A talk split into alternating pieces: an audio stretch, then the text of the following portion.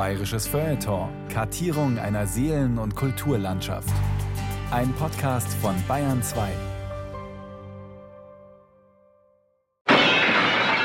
Inspektor Alford hat es wieder geschafft. Juwelen-Harry ist geschnappt. Verflucht. Unangenehme Sache. Was, Harry? Wie?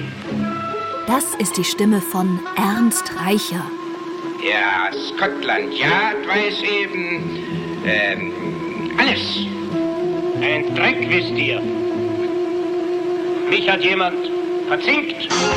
Er spielt den Londoner Kriminaler in der deutschen Edgar Wallace-Verfilmung Der Zinker aus dem Jahr 1931. Ein seltenes Tondokument des Schauspielers, Regisseurs, Drehbuchautors und Produzenten Ernst Reicher. Denn er war eigentlich ein Star der Stummfilmära.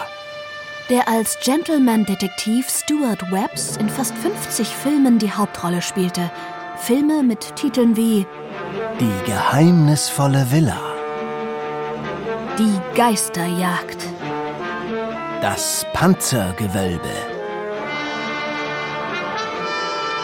Großgewachsen, schlank, mit prägnantem, attraktivem Profil gehört Ernst Reicher zu den männlichen Idolen des frühen Kinos. Eine Mischung aus Sherlock Holmes und James Bond. Die Filme von Ernst Reicher sind Blockbuster-Kino made in Bavaria. Und tatsächlich ist Bayern in den Kindertagen des Films ein echter Hotspot und die Traumfabrik liegt an der Isar.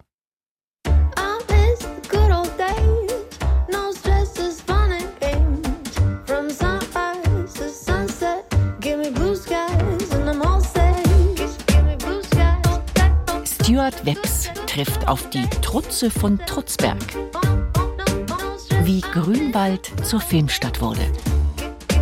Ein bayerisches Feuilleton von Friedemann Bayer. Good old days.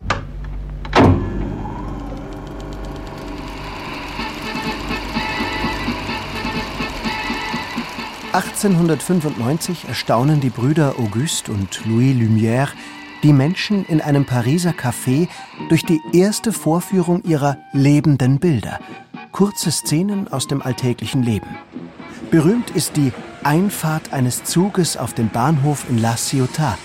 Angeblich haben einige Zuschauer fluchtartig das Café verlassen, aus Angst von dem Zug überfahren zu werden. Und schon ein Jahr später flimmert es auch vor den Augen der Münchnerinnen und Münchner. Von einer Kinokultur ist bei diesen ersten Filmvorführungen aber noch nichts zu spüren. Das Ganze ist eher eine Volksfest-Gaudi mit kurzen Filmchen. Faszinierend, aber noch nicht gerade gesellschaftsfähig. Der Schausteller Karl Gabriel präsentiert in seinem Panoptikum nahe dem Hauptbahnhof ab Sommer 1896 regelmäßig Kurzfilmprogramme. Vor den Augen der Zuschauer flimmern alltägliche, oft drollige Situationen, wie das Füttern eines Babys, aber auch schon sogenannte Aktualitäten wie Kaiserbesuche, Pferderennen oder Naturkatastrophen, gefolgt von Dramoletten oder Lustspielen. Ab 1906 wird aus diesem sogenannten Keentop der Jahrmarktsbuden und Zelte dann das Lichtspiel, gezeigt in festen Lichtspieltheatern. Mit dieser Aufwertung des Films beginnt das Geschäft zu brummen oder besser zu rattern, wie ein Projektor. Schon vor Beginn des Ersten Weltkriegs gibt es in München 40 Kinos. Im Jahr nach Kriegsende sind es schon 60. Das neue Medium, so scheint es, hat es besonders den Münchnerinnen und Münchnern angetan. Schon vor Ende des Ersten Weltkriegs 1918 sind in München rund ein Dutzend Produktionsfirmen gelistet, die das Kinopublikum mit Filmen anlocken wollen. Dieses Publikum schätzt besonders Produktionen aus den USA und vor allem Frankreich, wo die Filmindustrie wesentlich weiterentwickelt ist. Deren Einfuhr ist jedoch infolge des Krieges seit 1916 untersagt. Davon profitiert die junge heimische Filmindustrie. Wie Pilze schießen neue Studios aus dem Boden. 1918 gibt es 30 Filmproduktions- und Verleihfirmen in München. Sie beschäftigen gemeinsam mit den Lichtspieltheatern rund 12.000 Menschen in ganz Bayern. Platzhirsch ist die Münchner Lichtspielkunst, kurz MLK, Hervorgegangen aus einem Zusammenschluss von Filmproduktions- und Verleihfirmen ist die Imelka die bayerische Antwort auf die 1917 von Militärs, Großindustrie und Banken gegründete Berliner Universum Film AG, kurz UFA. Auch die Gesellschafter der Imelka sind überwiegend Banken und Privatinvestoren, aber auch Unternehmer der Kinobranche, die sich hohe Renditen oder Aufträge versprechen.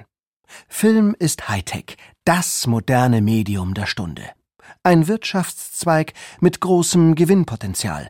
Das will niemand verpassen. Im Grunde lag das in der Luft. Petra Putz hat die Geschichte der Münchner Lichtspielkunst erforscht und dazu ein Standardwerk veröffentlicht. Also man muss sich das so vorstellen, dass so nach dem Ende des Ersten Weltkriegs bis zu den 20er Jahren hat sich halt herausgestellt, dass Film eben nicht nur so eine Jahrmarktsattraktion war, sondern dass man damit zum einen Geld verdienen konnte und zum anderen einfach auch was bewirken konnte, also Einfluss auf die öffentliche Meinung nehmen konnte. Und deswegen gab es von verschiedenen Seiten Bestrebungen, das auf größere Beine zu stellen oder auf mehr Beine zu stellen. Und das war eben zum einen von der Produktionsseite, da war Peter Ostermeier vor allen Dingen mit im Boot und zum anderen auch das bayerische Staatsministerium für Handel, Industrie und Gewerbe. Das war dann sozusagen die wirtschaftliche Seite und zum anderen die Banken, die investieren wollten. Produktionschef des neu gegründeten Emelka Filmkonzerns wird Peter Ostermeier. Er betreibt mit seinem Bruder am Münchner Karlsplatz ein bekanntes Fotoatelier, das er von seinem Vater übernommen hat. Früh begeistert er sich für die Kinematografie, betreibt 1907 ein Wanderkino, dreht bald darauf Werbeclips und Aktualitäten und macht sich damit einen Namen. Entsprechend hoch sind die Erwartungen an den neuen Emelka-Chef. Die Gründungspräambel spricht erwartungsvoll von der Hebung der Lichtspielkunst durch die Schaffung des, Zitat, künstlerisch, wissenschaftlich und erzieherisch einwandfreien Films. Es geht den Gesellschaftern aber auch schlicht um die Schaffung von Arbeitsplätzen in einer durch den Krieg gebeutelten Wirtschaft und um Gewinne.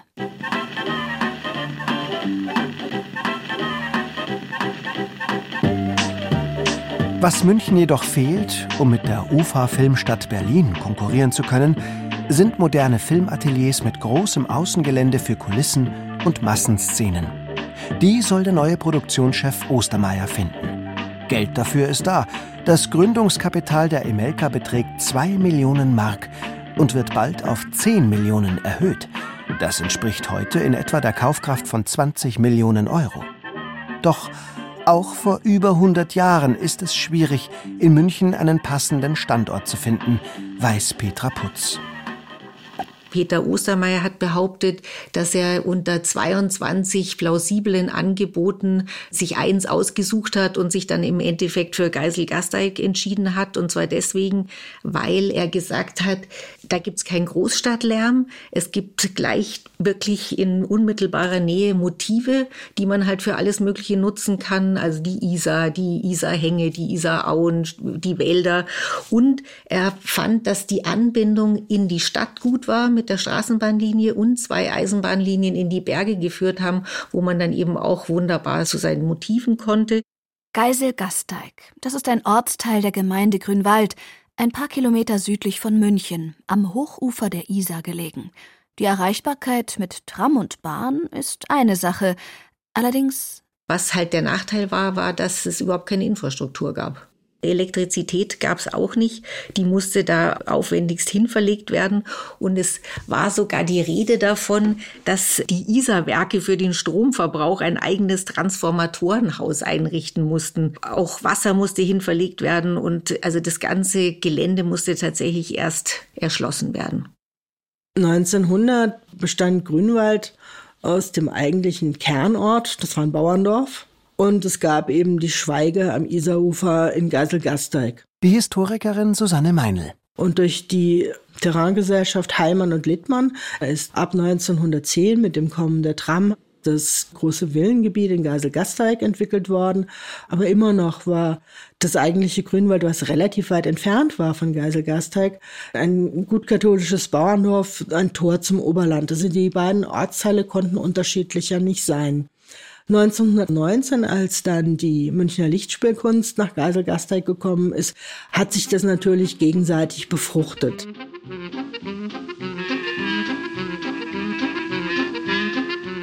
Nach den Anweisungen Peter Ostermeyers und den Plänen des Architekten Josef Heldmann beginnen im Herbst 1919 die Bauarbeiten für ein Glashaus. 30 Meter lang, 18 Meter breit. Für gelungene Filmaufnahmen braucht es in der Frühzeit des Kinos viel Licht. Und weil Elektrizität ein rares Gut ist, werden die Filme bei Tageslicht gedreht. Das neue Studio soll auf dem aktuellen Stand der Technik sein, inklusive einer kombinierten Luft- und Warmwasserheizung, die im Winter den lichtraubenden Schnee vom Dach des Glashauses abtauen kann. Außer dem Atelier werden auf dem 20 Hektar großen Gelände ein Empfangsgebäude mit Restauration, Garderoben, Maskenbildner und Baderäumen, ein Gewächshaus, Entwicklungs- und Kopieranstalt, Werkstätten, ein Transformatorenhaus, Dekorationslager und ein Bassin für Unterwasseraufnahmen gebaut. Beim Bau des Filmateliers und der Erschließung des Studiogeländes in Geiselgasteig soll es nicht bleiben. Die MLK will nicht nur Filme herstellen, sondern die gesamte Verwertungskette selbst abdecken. Von der Stoffentwicklung über Produktion bis zur Kinoauswertung. Deshalb wird das Filmgelände durch Zukäufe nach und nach vergrößert. Es war schon so, dass tatsächlich ein gezielter Aufbau stattfand. Also man hat sich schon von Anfang an überlegt, wir wollen ein Konzern werden und was brauchen wir dafür? Und da hat man sich dann halt überlegt, ähm, dass man auf jeden Fall Verleihfirmen braucht, man braucht einen Theaterpark, man hat ein eigenes Filmkopierwerk dann irgendwann begonnen und man hat sich natürlich dann auch überlegt, welche Art von Produktionsfirmen können uns da unterstützen und können dafür uns hilfreich sein. Man schließt Kooperationsvereinbarungen mit Filmfirmen und nimmt Autoren unter Vertrag, die Inhalte liefern. Anders als die preußische UFA setzt die Emelka ausdrücklich auf süddeutsche Sujets und will damit die Verbundenheit mit der bayerischen Heimat unterstreichen. Peter Ostermeier schließt einen Exklusivvertrag mit Ludwig Ganghofer. 1855 in Kaufbeuren geboren, gehört er mit seinen Novellen und Heimatromanen wie Der Jäger von Fall, Schloss Hubertus Der Ochsenkrieg, zu den Erfolgsautoren seiner Zeit. Die vermeintlich rückwärtsgewandte, schlichte, bäuerliche Welt, die Ganghofer in seinen Texten zeichnet, entspricht keineswegs Ganghofers eigener Haltung. Er ist mit Opernreformer Richard Strauss befreundet und verkehrt mit Autoren der literarischen Moderne wie Hugo von Hoffmannsthal, Rainer Maria Rilke und Frank Wedekind, den er im Kampf gegen die Zensur unterstützt. Und Ludwig Ganghofer ist sehr interessiert am neuen Medium Film. Und so wird das neue Atelier in Geiselgasteig im Juni 1920 nach zehn Monaten Bauzeit endlich mit einem Ganghofer-Projekt eingeweiht. Mit den Innenaufnahmen zur Verfilmung von Der Ochsenkrieg. 1920 folgt Die Trutze von Trutzberg nach einem martialisch heiteren Ritterroman. Die historischen Romanvorlagen von Ganghofer ziehen das Publikum magisch an. Geschichten vom Bauernleben vergangener Jahrhunderte im Berchtesgadener Land, mit Wilderern und Mägden, Stories von Liebe und Verrat, Gottesgläubigkeit und Schicksalskampf. Der Edelweißkönig und der Klosterjäger sind so populär, dass Produzent Ostermeier sie dreimal verfilmt, jeweils mit anderer Besetzung. Als Stummfilm in den 1920er Jahren, ein Jahrzehnt später als Tonfilm und ein weiteres Mal in den 50er Jahren in einer farbigen Fassung. Peter Ostermeier hat dabei stets die künstlerische Leitung inne. Wenn man sich auf die Fahnen schreibt, dass man eine spezifisch süddeutsche Filmindustrie betreiben will, dann ist, glaube ich, ein Exklusivvertrag mit Herrn Ganghofer eine super Basis, wo man auch viel daraus gemacht hat. Und im Grunde war das ja sein Lebensthema. Der hat ja noch, glaube ich, nach dem Krieg da noch Ganghofer-Filme produziert. Ob dramatisch oder komisch, schon früh hat Ostermeier das Erfolgspotenzial des Heimatgenres erkannt. Und wird zum Begründer des bayerischen Heimatfilms. Was eben damals sehr populär war und dann auch äh, von der Emelka gedreht wurde, waren so Historienfilme mit Massenszenen, die sich dann auch gut ins Ausland verkaufen ließen. Da gab es als erfolgreichstes Beispiel einen Film, der hieß Monna Wanna, der dann direkt an die Fox Film in die USA verkauft werden konnte und eben ein großer kommerzieller Erfolg war. Monna Vanna spielt Ende des 15. Jahrhunderts in Italien, zur Zeit der Hochrenaissance. Ein monumentaler Ausstattungsfilm mit tausenden Statisten und großen Schlachtszenen, die im Dachauer Moos entstehen. Die Verschmelzung von Historien und Heimatfilm gelingt Peter Ostermeier mit seiner Ganghofer-Verfilmung Die Trutze von Trutzberg. Im 15. Jahrhundert angesiedelt geht es um eine junge Frau, die von ihrem Vater, dem Sohn des befreundeten Ritters Melchior von Trutzberg, versprochen wurde, aber einen anderen liebt, was wiederum den geprellten Schwiegervater gegen den Nebenbuhler seines Sohnes aufbringt. Die Grundzutaten des Leinwanddramas? Man nehme Eifersucht, Intrigen, einen treuen Hund, einen liederlichen Schwiegersohn in Spee, den nach dem nächtlichen Liebesabenteuer mit einer Magd die gerechte, selbstverschuldete Strafe trifft und einen durch und durch ehrenwerten Eheanwärter, dem das Herz der Heldin gehört. Also soweit ich verstanden habe, waren die Maker-Filme kommerziell erfolgreich. Also damit hat man jetzt nicht den künstlerischen Blumentopf gewonnen. Also die Wirkung der Emelka-Filme, die strahlen nicht bis heute aus. Aber die Leute haben sich das gern angeschaut. Also es waren gut funktionierende Publikumsfilme.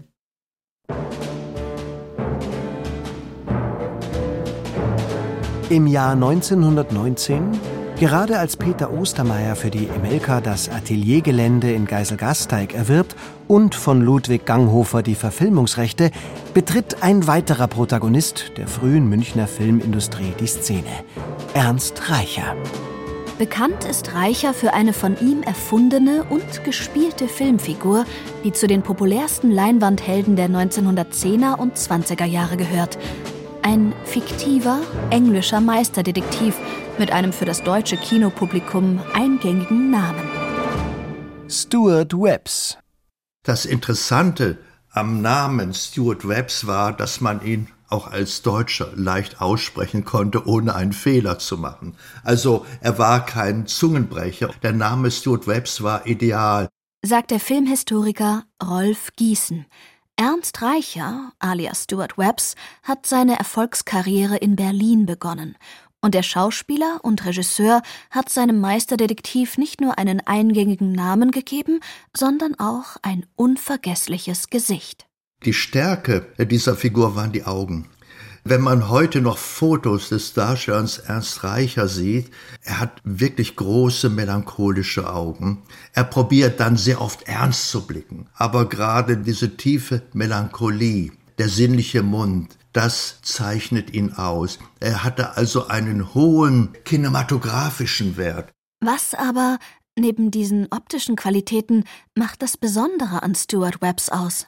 Stuart Webbs ist die erste wirkliche Serientrivialfigur des deutschen Films. Alles, was danach kam, fußt auf ihn, einschließlich Jerry Cotton. 1914 ist sie erfunden worden und bis 1930 gab es Stuart Webbs Filme, also eine sehr langlebige Serienfigur ist es gewesen und wer hat sie erfunden? Ernst Reicher. Der hat sich diese Figur auf den Leib geschrieben. Eigentlich müsste man sagen, es war Conan Doyle. Conan Doyle, der Schöpfer des Sherlock Holmes. Stuart Webbs ist eine Imitation von Sherlock Holmes. Eine Imitation, die auf einen früheren London-Aufenthalt Reichers zurückgeht. Sherlock Holmes deshalb, weil Ernst Reicher diese Figur ja mitgebracht hatte aus London, aus diesem sogenannten Verbrecherviertel Whitechapel. Das Whitechapel, in dem einst der Serienmörder Jack the Ripper seine Opfer gefunden hat. Und hat dann also ganz viele Versatzstücke übernommen, hat die weiterentwickelt, immer so mit so ein bisschen Augenzwinkern, ja. Und es ist interessant, dass in den Zeiten einer Pickelhauben-Romantik, einer Preußen-Verherrlichung, dass also dann dieser doch eher kosmopolitisch und angelsächsisch geprägte Stuart Webbs die Herzen der Deutschen gewonnen hat. Das war irgendwie so ein Gegenbild zur wilhelminischen Gesellschaft. Der hatte einfach eine riesige Fangemeinde. Stuart Webbs, das war, war einfach Kult, würde man heute sagen, ja. Und auch wenn der frühe deutsche Film von vielen jüdischen Produzenten und Künstlern geprägt ist, Ernst Reicher war der erste jüdische Schauspieler, der im deutschen Film anerkannt und richtig beliebt war. Was aber hat Ernst Reicher alias Stuart Webbs 1919 aus der Hauptstadt nach München getrieben? Susanne Meinl. Ernst Reicher hatte in Berlin und im Berliner Umland schon 30 Filme von seinem Stuart Webbs gedreht. Dann waren die natürlichen Kulissen dann irgendwann auch mal zu Ende. Und München hat natürlich gelockt. München hat mit den Bergen gelockt, dem wunderschönen Umland, der Nähe zu Italien. Aber das heißt, es gab einfach eine neue Location. Es gab neue Drehorte, also zum Beispiel diese wunderschönen Flüsse, die man sehr gerne benutzt hat, die Mangfall, die Isar, aber eben auch andere. Das war wunderbare Kulissen wirklich vor der Haustür. Die Stuart Webbs Filme waren zwischen 50 und 80 Minuten lang. Bis auf ein Fragment sind heute alle verschollen oder vernichtet worden. Filme waren zu dieser Zeit sozusagen Tagesware, nicht für das Archiv bestimmt. Vom achten Teil der Stuart Webbs Reihe mit dem Titel Der Brieföffner gibt es aber immerhin noch eine Inhaltsangabe. Ein gellender Angstschrei durchhallt am frühen Morgen die noch in völliger Ruhe liegenden Räume der Union Bank. Die Besorgerin der Bank hatte bei ihrem allmorgendlichen Betreten des Kassenraums eine grausige Entdeckung gemacht. Der Kassierer ist tot, ruft die an allen Gliedern zitternde Frau dem herbeieilenden Portier zu. Schnell wird die Polizei alarmiert, die in allerkürzester Zeit mit dem Beamten der Mordkommission am Tatort eintrifft. Die Besitzerin der Union Bank, Fräulein Helgen, wandte sich jedoch, nachdem der erste Moment furchtbaren Entsetzens vorbei war, an den Mann, von dem sie wusste, dass er in allerkürzester Frist imstande war, das ungelöste Rätsel des Verbrechens in der Union Bank durch seine Kühnheit, Unerschrockenheit und geniale Kombinationsgabe zu lösen, nämlich an dem berühmten Detektiv Stuart Webbs. Stuart Webbs tritt in Aktion. Undurchdringlich erscheinen die wie aus Marmor gemeißelten Gesichtszüge von Stuart Webbs, keinen der Gedanken verratend, die sich hinter seiner klugen Stirn verbergen.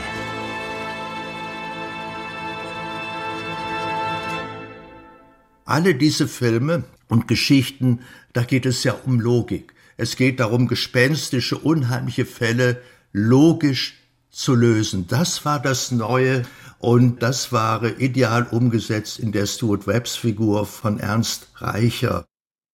Nach 30 Filmen will Reicher die Erfolgsreihe also in München fortsetzen. Dort kann er offenbar mit der Unterstützung der lokalen Behörden rechnen. Susanne Meinl? München hat eine sehr offensive Standortpolitik betrieben und wollte ganz gezielt Berliner Filmproduzenten, wollten die gerne hier runterlocken. Denn man darf nicht vergessen, nach dem Ersten Weltkrieg mit all den schwierigen Begleiterscheinungen war die Kinobranche eine der wenigen boomenden Branchen in Deutschland, wo es ja auch ein Auslandsgeschäft gab, was Devisen einspielte. Und Ernst Reicher ist in München kein Unbekannter. Er ist der Sohn des für seine naturalistische Darstellung gefeierten Theaterschauspielers Emanuel Reicher und Dann hat er 1919 hier den 31. und 32. Film seiner Stuart Webb-Serie gedreht, und zwar Die Brüder von Sankt Parasitus und das Schloss am Abhang. in dem zweiteiligen Film kämpft der Gentleman-Detektiv gegen eine internationale Erpresserbande mit einem in Erpresserkreisen bekannten Geschäftsmodell. Die Entführung junger Damen aus begüterten Familien, deren Ehemänner oder Verlobte dann zur Kasse gebeten werden. Stuart Webbs jagt die Gangster mit Flugzeug und Pferd. Begleitet vom Verlobten einer der Entführten, die in einem Schloss am Abhang gefangen gehalten wird. Dabei gerät er selbst in die Fänge der Entführer. Das Schloss am Abhang als Hauptmotiv des Films ist keine Attrappe, sondern die Residenz des Bauunternehmers Jakob Heilmann, der mit seiner Firma Grünwald als Villenviertel für das gehobene Bürgertum entwickelt. Heilmanns Privatdomizil ist die über dem Isartal gelegene Burg Schwaneck, erbaut im 19. Jahrhundert nach pseudo-mittelalterlichem Vorbild. Höhepunkt des Films ist eine echte Sensation. Ein Durchflug unter der Großesloher Brücke. Durchgeführt mit einer einmotorigen Maschine von Fliegerlegende Ernst Udet, der Ernst Reicher in dieser Szene dubelt. Die Innenaufnahmen des Films entstehen in einem weiteren Glasatelier, das Ernst Reicher höchstpersönlich in Grünwald, nur wenige Kilometer südlich vom Emelka-Gelände Geiselgasteig, hat errichten lassen. Es ist das, laut Eigenwerbung, modernste Kinoatelier Mitteleuropas. Ernst Reicher hat sich hier an der Isar einen Traum erfüllt. Und zwar hat er zwei nach dem Sonnenstand ausrichtbare Drehbühnen in dieses Atelier integrieren lassen. Das heißt, es konnte unglaublich schnell gedreht werden. Man konnte das Tageslicht ausnutzen. Strom kostete ja immer viel Geld. Ne? Und man konnte gleichzeitig durch das schnelle Drehen eben auch fremden Produktionsfirmen das Atelier zur Miete anbieten. Ergo hat sich das dann damit ein Stück weit refinanziert, denn es war sehr teuer.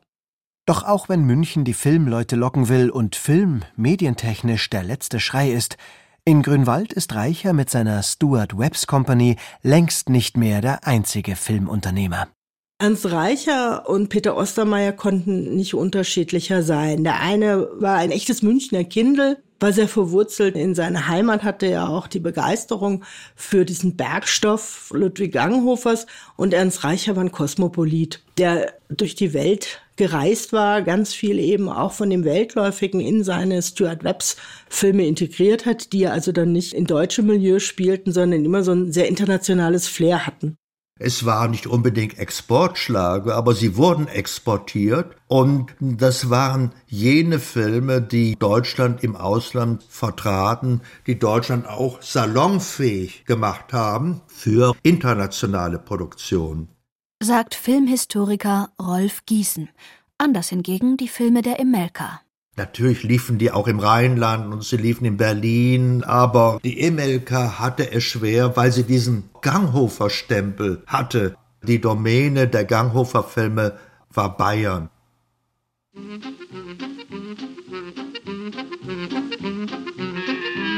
Ernst Reichers Glasatelier steht auf einem 75 Hektar großen Filmgelände an der südlichen Münchner Straße von Grünwald, nur wenige Autominuten vom Ortskern entfernt. Das ausgedehnte Areal, auf dem sich heute ein Freizeitpark befindet, will Reicher nicht nur selbst für seine Stuart Webbs Produktionen nutzen, sondern auch an Fremdfirmen vermieten. Nach dem Aufbau einer, nach Geiselgasteig, zweiten Filmfabrik am Isar-Hochufer wird Grünwald endgültig zum größten Konkurrenten für die Filmstadt Berlin. Und die Gemeinde Grünwald? Die Filmfirmen, die in Grünwald und Geiselgasteig die beiden Ateliers hatten, hatten ihren steuerlichen Sitz nicht in Grünwald, sondern in München.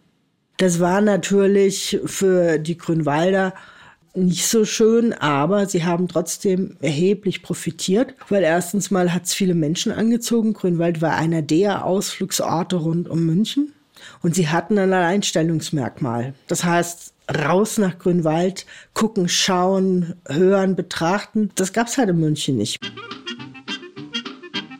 Der Ausflugsverkehr zieht sich durch alle Schichten und Altersstufen und bringt Kaufkraft nach Grünwald. Von den filmbegeisterten, schaulustigen Tagesausflüglern profitiert vor allem die Grünwalder Gastronomie, eine der Stützen des Gemeindehaushalts. Grünwalder Bürger vermieten aber auch ihre Häuser und Grundstücke für Dreharbeiten, um sich etwas dazu zu verdienen. In Zeiten der Nachkriegsinflation für viele ein drängendes Thema. Das gesamte Isartal muss für Außenaufnahmen herhalten. Und da ist die Ausstattung durchaus flexibel. Eine exotische Landschaft soll es sein? Kein Problem, dann kommen eben Palmen an die Isar. Zudem arbeiten nicht wenige Grünwalder selbst beim Film, als Kulissenbauer und Aushilfskräfte, Komparsinnen oder Kleindarsteller. Besonders bei den historischen Monumentalfilmen mit ihren Massenszenen ist der Bedarf groß.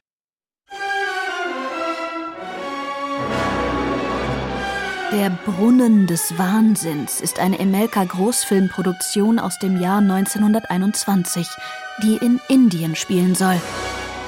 Über den Aufwand an Material und Menschen schreibt der Filmkurier. München strebt, Berlin als Filmstadt nachzukommen. München wird es erreichen. Früh morgens schon rasseln die Lastautos auf der Landstraße nach Geiselgasteig. Schwer, turmhoch beladen mit Kostümen und Requisiten. Dann werden Pferde, Kamele, wirkliche Kamele und Esel hinausgetrieben. Eine indische Stadt ist da knapp vor den Toren Münchens entstanden, aber nicht von Pappe, auch nicht von Holz. Es sind regelrechte Mauern einer Stadt. Draußen ist fast alles schon in Kostümen. Annähernd 600 Statisten sind umzukleiden, zu schminken. Es braucht braune Gesichter, denn wir sind ja in Indien. 20 Friseure pinseln umher. Große Aufregung. Kommandorufe der sieben Hilfsregisseure, von denen jeder seine Gruppe unter sich hat. Es scheint alles gut zu klappen, als plötzlich der Wettergott einen Streich spielt. Es fängt an zu regnen und dann, oh weh, Schnee. In Indien mit Schnee zu drehen, das geht schwer. Also ausziehen, zusammenpacken und zurückfahren. Der nächste Tag bringt Sonne. Reine, indische Sonne. Nun ausnützen. Aber wie? Woher nun plötzlich die Massenstatisterie nehmen? Muss man doch diese bekanntlich tags vorher auf der Filmbörse engagieren. Aber schon weiß man sich zu helfen. Es wird einfach jeder Mann, jede Frau, jedes Kind, die man am Wege findet, zum Filmen engagiert.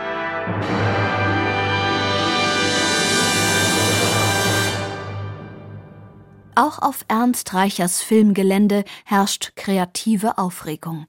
Er bereitet gerade eine neue Folge seiner Stuart Webs-Serie vor, die an Aufwand und Ausstattung ihre Vorgänger übertreffen soll.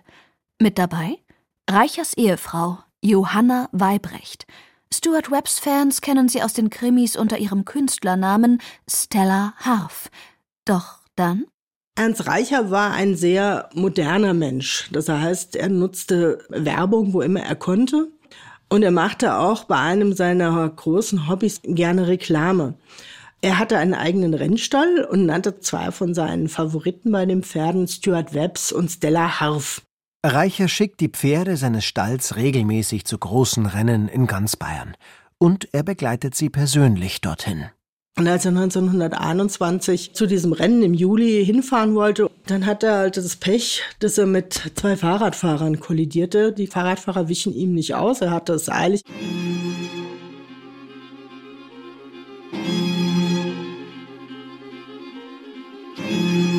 Das Auto prallte gegen einen Baum und Ernst Reicher lag mit gebrochener Wirbelsäule und Schädelfraktur darunter. Reicher überlebt den Unfall. Seine schweren Verletzungen heilen, aber er verliert 80 Prozent seines Gehörs. Ein Drama für ihn, aber auch für seine Stuart Webbs Company und das neue Grünwalder Atelier, das ganz auf Reicher zugeschnitten ist. Er hat dann erstmal eine Pause eingelegt. Man hat sich versucht, damit zu behelfen, dass man einen Zusammenschnitt seiner erfolgreichsten Filme, der Meisterdetektiv in seinen Werken, dass man das auf den Markt geworfen hat. Und natürlich standen dann schon ganz viele in den Startlöchern, die gesagt haben, so, der Stuart Webbs, der fällt jetzt aus. Dieses Geschäft machen jetzt wir. Detektivfilme, Detektivfiguren gab es noch eine ganze Menge andere. Der erfolgreichste neben ihm war Joe Deeps, interessanterweise auch mit einem jüdischen Hauptdarsteller, Max Lander, eigentlich Max Landau. Aber Ernst Reicher konnte dann trotzdem nicht toppen. Ein anderer, der auf der Detektivfilmwelle mitreiten will, ist der Tutzinger Autor Reinhold Eichacker. In seinen Romanen, Erzählungen und Theaterstücken geht es um die saftigen, sensationslüsternen Themen der Zeit wie Hypnose, Mädchenhandel und Hochstapelei. Themen, mit denen Eichacker im Kino groß rauskommen will. Mit sich selbst in der Hauptrolle als Detective McDerby. Doch seine McDerby-Serie kommt über drei Folgen nicht hinaus und wird danach eingestellt. Ernst Reichers Filmkarriere in Grünwald ist durch den schweren Autounfall jäh unterbrochen. Ein Problem für eine Firma, in der einer alles macht. Nachdem Ernst Reicher wieder so halbwegs genesen war, musste er sein Atelier verkaufen, weil er es finanziell nicht mehr halten konnte. Es war auch die Zeit der Hyperinflation. Aber die Emelka, die Münchner Lichtspielkunst, hat eben diesen Aktivposten in ihr Programm, in ihr Portefeuille aufgenommen. Das waren dann Filme, die ein bisschen anderen Charakter hatten.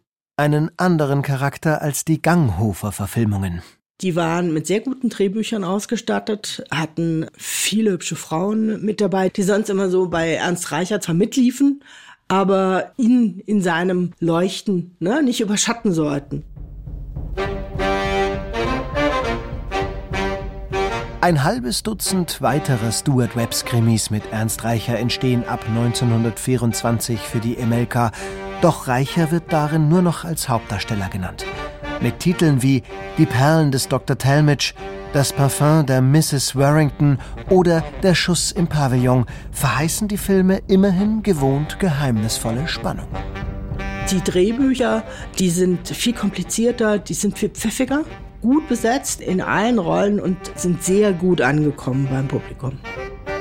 So wird die Emelka doch noch ein Stück weit ihren provinziell bayerischen Ganghofer-Stempel los. Und Peter Ostermeier, der die Ganghofer-Welle vor wenigen Jahren erst losgetreten hat, verlässt den Konzern, um sich selbstständig zu machen. Ernst Reichers Grünwalder Ateliergelände wird von der Orbis Film des Unternehmers Alfred Guggenheim übernommen. Die Verleihfirma der Stuart Webb-Serie will künftig auch selbst Filme produzieren. Die neuen Besitzer bleiben nicht lange allein, denn 1923 bekommt die Orbis Film einen weiteren Geschäftspartner, den Exilrussen Josif Nikolajewitsch Jermoljew, kurz Josef Ermoljew. Vor der russischen Oktoberrevolution von 1917 war Ermoljew Inhaber der größten Filmproduktionsfirma im Zarenreich. Dann floh er nach Paris und baute dort erneut eine erfolgreiche Produktionsfirma auf. Wenn man sich die Zeit anschaut, weiß, dass Deutschland ein Billigproduktionsland war, kann man sich vorstellen, warum Ermoljew ein zweites Standbein in München gegründet hat. Das Deutsche Reich war ein attraktiver Markt die Menschen waren kinobegeistert. Daraufhin hat er eben dieses zweite Standbein hier in München ins Leben gerufen. Die Münchner Behörden jedoch verweigern Ermoljew die Zuzugsgenehmigung. Als Russe, der gerade aus Frankreich kommt, ist er höchst verdächtig. Schließlich ist der Erste Weltkrieg gerade mal sechs Jahre vorbei. Vor allem aber fürchten die bayerischen Produzenten, allen voran die Emelka, die ausländische Konkurrenz. Ermoljew ist dann in eine Kooperation mit der Orbis-Gesellschaft von Alfred Guggenheim getreten und er hat daraufhin den Zuzug bekommen.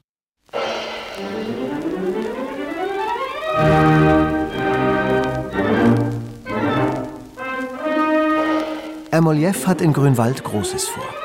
Er verfilmt Nikolai Gogols Erzählung Taras Bulba. Der Titelheld ist Anführer der aufständischen Saporoger Kosaken, die Anfang des 17. Jahrhunderts nach Polen ziehen und dort eine Stadt belagern. Dabei läuft einer seiner Söhne aus Liebe zu einer jungen Polin zum Gegner über. Das Drama mit tragischem Ausgang ist die bislang größte Produktion in Grünwald mit 5000 Mitwirkenden und man hat also das ganze Areal zwischen Stadtgrenze München ab Geisel-Gasteig bis nach Grünwald verwandelt in die Ukraine und Polen. Es müssen Hunderte oder Tausende von Menschen diese Dreharbeiten verfolgt haben, denn das war auch etwas, was den Ort unglaublich attraktiv gemacht hat für den Ausflugsverkehr. Man konnte hier zum Nulltarif durch fremde Welten wandern, konnte berühmte Persönlichkeiten sehen. Also, dass wir wissen von dem einen oder anderen aus Tagebüchern, dass wir also hier rausgewandert sind. Um bei dem historischen Kosakenfilm Taras Bulba Exotik live zu erleben. Unter der künstlerischen Gesamtleitung von Josef Ermoljew inszeniert sein Landsmann Wladimir Strijewski ein bunt gemischtes Darstellerteam aus Russen, Polen, Österreichern, Tschechen, Bayern und der Chinesin Lia Chongqing. Wie kamen die einheimischen Kräfte mit dieser internationalen Schar von Filmschaffenden zurecht? Berichte dazu sind leider nicht überliefert, doch hat sich ein Fotoalbum erhalten, das Gruppenaufnahmen von Team und Schauspielern der Emoliev-Produktionen zeigt.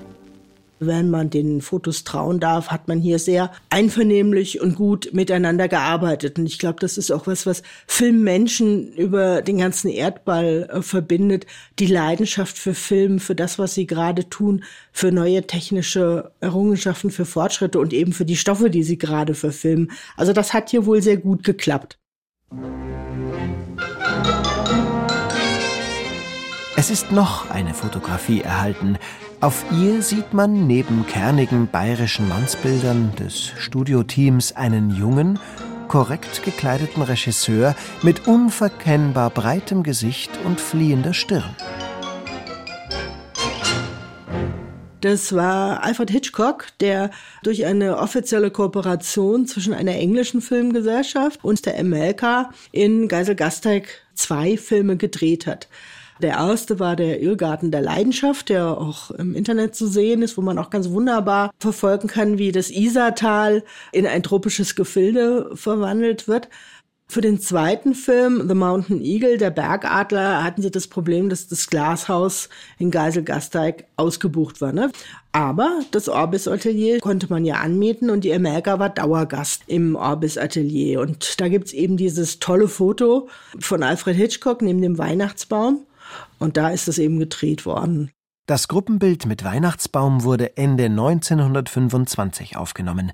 Im folgenden Winter wird ein solcher Weihnachtsbaum möglicherweise für die Geschichte des Orbis Ateliers eine schicksalhafte Bedeutung bekommen. Dass der junge Alfred Hitchcock in München für die Emelka Filme dreht, ist kein Zufall, sagt die Filmhistorikerin Petra Putz. Man wirft der Emelka ja immer vor, dass das ja alles Schwarzbrot war, was da produziert wurde, was auf sehr viele Dinge bestimmt zutrifft. Aber was man schon sehen kann, ist, es gab schon immer so Strategien, dass man gesagt hat, wir öffnen uns jetzt dem internationalen Markt und dann kam so jemand wie Alfred Hitchcock nach München und hat da produziert, weil da gab es dann so eine Kooperation mit einer britischen Filmfirma also die sind jetzt da nicht gesessen und haben sich gedacht, wir lassen das jetzt alles über uns ergehen, hoffentlich geht's gut, sondern es gab unternehmerische Strategien, wie reagieren wir jetzt hier auf die Lage, in der wir sind. Am Heiligabend des Jahres 1926 bemerken Nachbarn im Verwaltungstrakt des Orbis Ateliers an der Münchner Straße einen hellen Lichtschein. Sie alarmieren die Feuerwehr. Historikerin Susanne Meinl bis die Feuerwehr da war, stand alles lichterloh und Flammen. Die Ortsfeuerwehr hatte nur Pferdefuhrwerke für die Löschfahrzeuge. Dann waren nicht genug Schläuche da. Bis die verschiedenen Wehren aus den Ortsteilen Münchens beziehungsweise von der anderen Isar-Seite dann hier waren, brannte es heftig. Und zwar der Weihnachtsabend, das darf man ja nicht vergessen. Der halbe Ort war auf den Beinen, um also hier noch zu helfen, aber das Ganze brannte wie Zunder, die Glasplatten explodierten. Das eiserne Gerüst, wo die Glasplatten befestigt waren, wenn das eine gewisse Hitze bekommen hat, da war einfach nichts mehr zu machen. Man hat dann noch den Fundus, die Dekoration, den Lampenpark retten können. Aber am nächsten Morgen, am nächsten Morgen war also ein einziges Desaster. Dass die aus Glas und Stahl bestehende Konstruktion der Atelierhalle wie Zunder brennt, kommt nicht von ungefähr. Im benachbarten Verwaltungstrakt lagert offenbar Filmmaterial. Filmmaterial, das in der Frühzeit des Kinos aus Nitrocellulose besteht, besonders leicht entflammbar ist und eine explosive Kraft entfaltet. Die Ursache für den vernichtenden Brand des Orbis, vormals reicher Ateliers, bleibt ungeklärt. Zu groß ist die Zerstörung. Für Brandstiftung gibt es kein Indiz. Die Versicherung kommt für den entstandenen Schaden auf. Eine versehentlich nicht gelöschte Kerze an einem Weihnachtsbaum kann als Brandursache nicht ganz ausgeschlossen werden. Das Jahr 1926 bringt aber auch in anderer Hinsicht einschneidende Veränderungen für die Filmstadt Grünwald. Ein Grund, warum das Orbis Atelier bis auf die Grundmauern niederbrennen konnte, es fehlt dem Ateliergelände ein Hydrant, ein Hydrant, über dessen Bezahlung es zwischen Gemeinde und Atelierleitung monatelang Streit gegeben hat und der dann letztlich nicht installiert wurde. Das zeigt, die Zeiten, in denen die Grünwalder den Filmleuten den roten Teppich ausrollen, sind wohl vorbei. Auch in München hat sich das einst filmfreundliche Klima gewandelt. Zum einen gibt es da die Münchner Zensurstelle. Sie geht immer rigider gegen Filme vor, die nicht ihren bodenständig konservativen Wertvorstellungen entsprechen. Die Folge, die Produzenten müssen Szenen aus den Filmen herausschneiden, was ihre Werke entstellt und regelrecht verstümmelt. Zum anderen haben Münchner Behörden in Zeiten leerer Kassen die Filmindustrie als Melkkuh entdeckt. Die sogenannte Lustbarkeitssteuer für Kinos, später bekannt als Vergnügungssteuer, ist in Münchner Kinos besonders hoch. Die Stadtverwaltung verlangt für Drehgenehmigungen auf Straßen und Plätzen gesalzene Gebühren. Generell verboten sind Filmaufnahmen im Englischen Garten und im Nymphenburger Park. Und ab 21 Uhr haben Dreharbeiten im Stadtgebiet komplett zu unterbleiben. Petra Putz die Stadt München hat überhaupt nicht überrissen, was das für ein Potenzial ist, sondern haben nur ausgequetscht und nur drangsaliert und nur sich gedacht, ach, da können wir noch irgendwie Gebühren verlangen. Und so beginnen die Filmleute, die Koffer zu packen. Die Emelka beschließt 1926 einen Teil ihrer Produktionen nach Berlin zu verlagern. Auch für Ernst Reicher wird das Jahr 1926 zum Wendepunkt. In diesem Jahr dreht er seinen letzten Stuart Webbs-Film, Das Panzergewölbe. Nach über einem Jahrzehnt beständiger Leinwandpräsenz läuft die Erfolgsserie des Gentleman-Detektivs langsam aus. Außerdem muss Reicher den Offenbarungseid ablegen. Hatte also wirklich kein Geld mehr, hatte im Grunde alles verloren. Ich glaube, Ernst Reicher ist ein Mensch, der unglaublich gerne gelebt hat und das auf der Überholspur.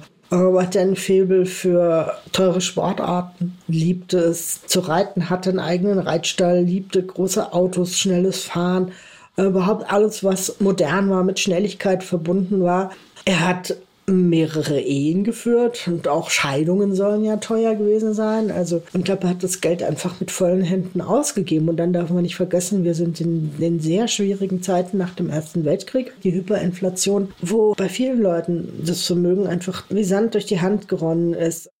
Nach exotischen Abenteuerstreifen wie Die Trommeln Asiens, antiken Monumentalfilmen wie Helena, Actionkrachern des Sensationsdarstellers Harry Peel, nach den Stuart Webbs Krimis, Sittenfilmen und zahlreichen Ganghofer-Adaptionen stoßen die Emelka-Produzenten abseits der Alpenwelt 1926 auf eine neue Goldader.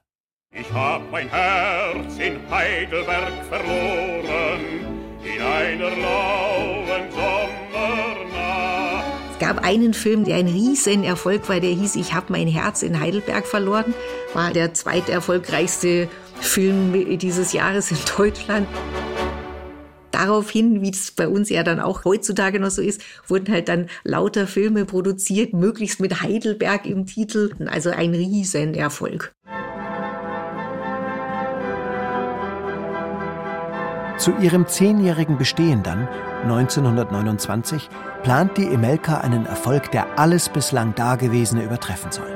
In dem Großfilm geht es um das Comeback Napoleons nach seiner Verbannung auf Elba, seine Flucht von dort, die Wiedererlangung der Macht über ein eigenes Heer, seinen Feldzug gegen die vereinten Truppen Englands und Preußens, schließlich seine finale Niederlage 1815.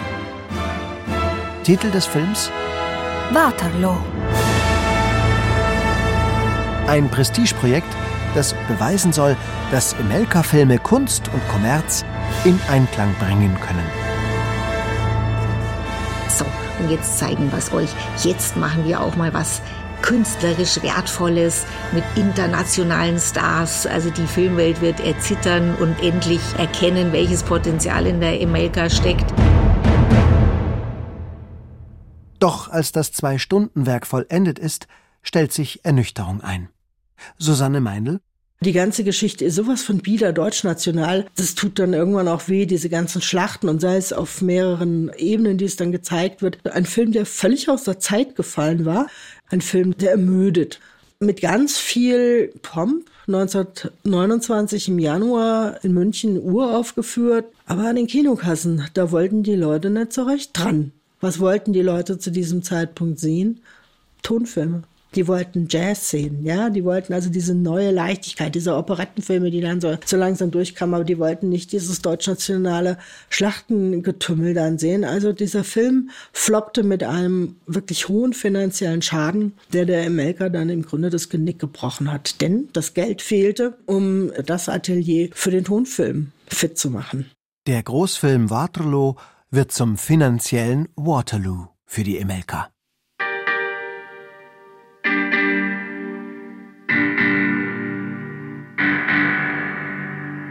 1929 kommen die ersten Tonfilme aus den USA nach Deutschland.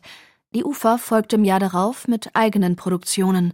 18 Monate später laufen in Deutschland nur noch Tonfilme.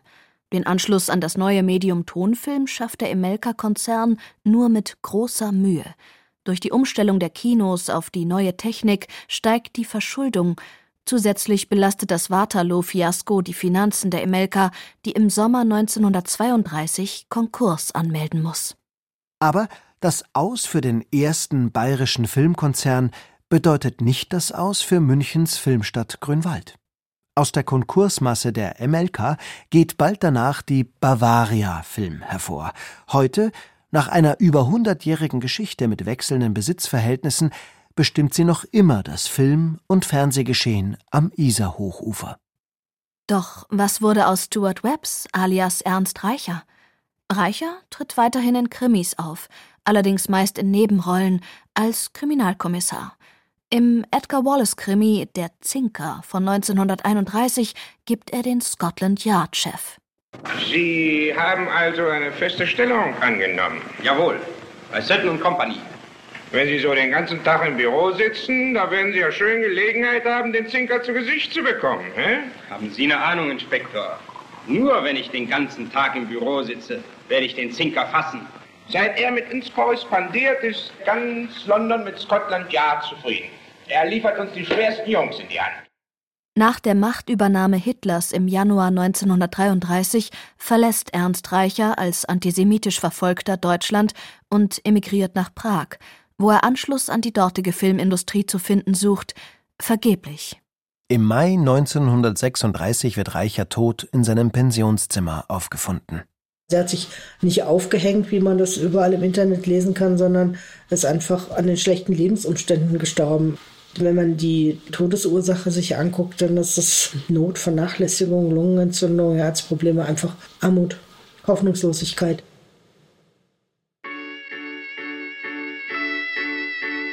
Wer ist denn jetzt euer Stuart Webbs? fragt Pony Hütchen, die selbstbewusste Hobbyermittlerin in Erich Kästners Emil und die Detektive ihre jungen Detektivkollegen. Er ist eine ganz wichtige Figur, wenn man zum Beispiel in Emil und die Detektive schaut. Also Stuart Webbs, das quasi sprichwörtliche für einen Detektiv. Ganze Generationen, für die ist er der Held gewesen, ne? die Verkörperung des Gentleman-Detektivs oder auch so ein bisschen James Bond. Ich denke, da gibt es noch einiges zu forschen. Er verdient es, dass er aus dem Vergessen herausgeholt wird.